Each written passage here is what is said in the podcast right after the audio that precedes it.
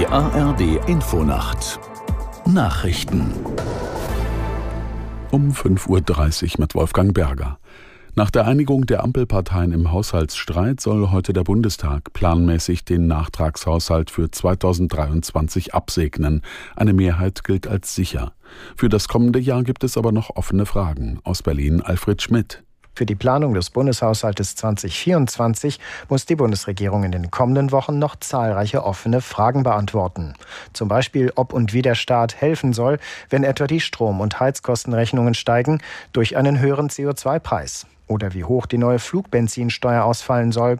Denn das eigentlich geplante Klimageld wird es nun nicht geben. Außerdem ist vielfach noch unklar, wie die Bundesländer künftig finanziell beteiligt werden sollen an den Ausgaben des Bundes. Ungarn hat beim EU-Gipfel die Auszahlung von weiteren Finanzhilfen an die Ukraine blockiert. Regierungschef Orban teilte in der Nacht mit, er habe sein Veto eingelegt und den Vorgang damit gestoppt. Es ging um EU-Hilfen in Höhe von 50 Milliarden Euro. Über die Auszahlung soll im Januar auf dem nächsten EU-Gipfel noch einmal beraten werden.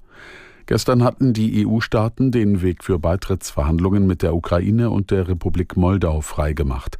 Außerdem wurden weitere Sanktionen gegen Russland beschlossen. Israels Präsident Herzog hat sich gegen eine Zwei-Staaten-Lösung im Nahen Osten ausgesprochen. Es sei jetzt nicht die Zeit, um über Frieden und ein unabhängiges Palästina zu reden, sagte Herzog der US-Nachrichtenagentur AP. Dafür sei der Schmerz durch den Terrorangriff der Hamas am 7. Oktober noch zu frisch. Herzog trifft heute den nationalen Sicherheitsberater der USA Sullivan. Das Weiße Haus setzt sich für eine Zwei-Staaten-Lösung ein.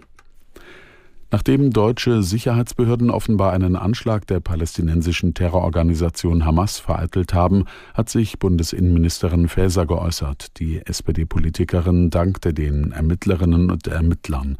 Aus Berlin Dietrich Karl Meurer. Die Festnahme von vier mutmaßlichen Mitgliedern der Terrororganisation Hamas zeige, dass die Sicherheitsbehörden äußerst wachsam sind und konsequent handeln. Dankbar zeigte sich auch Bundesjustizminister Marco Buschmann von der FDP. In Berlin und in den Niederlanden wurden insgesamt vier mutmaßliche Mitglieder der radikal-islamischen Terrororganisation Hamas festgenommen. Sie sollen nach einem unterirdisch angelegten Waffenversteck gesucht haben. Die Waffen sollten für mögliche Anschläge auf jüdische Einrichtungen Verhandlungen bereitgehalten werden.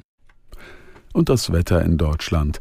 Tagsüber in der Mitte, im Osten und im Süden zeitweise Regen oder Schneeregen, im Norden meist trocken, 2 bis 9 Grad. Am Sonnabend heitere Phasen und weitgehend trocken, im Nordwesten zum Abend hin Regen 1 bis 9 Grad. Am Sonntag viele Wolken und etwas Regen, dabei windig, im Süden länger freundlich bei 5 bis 11 Grad. Und das waren die Nachrichten.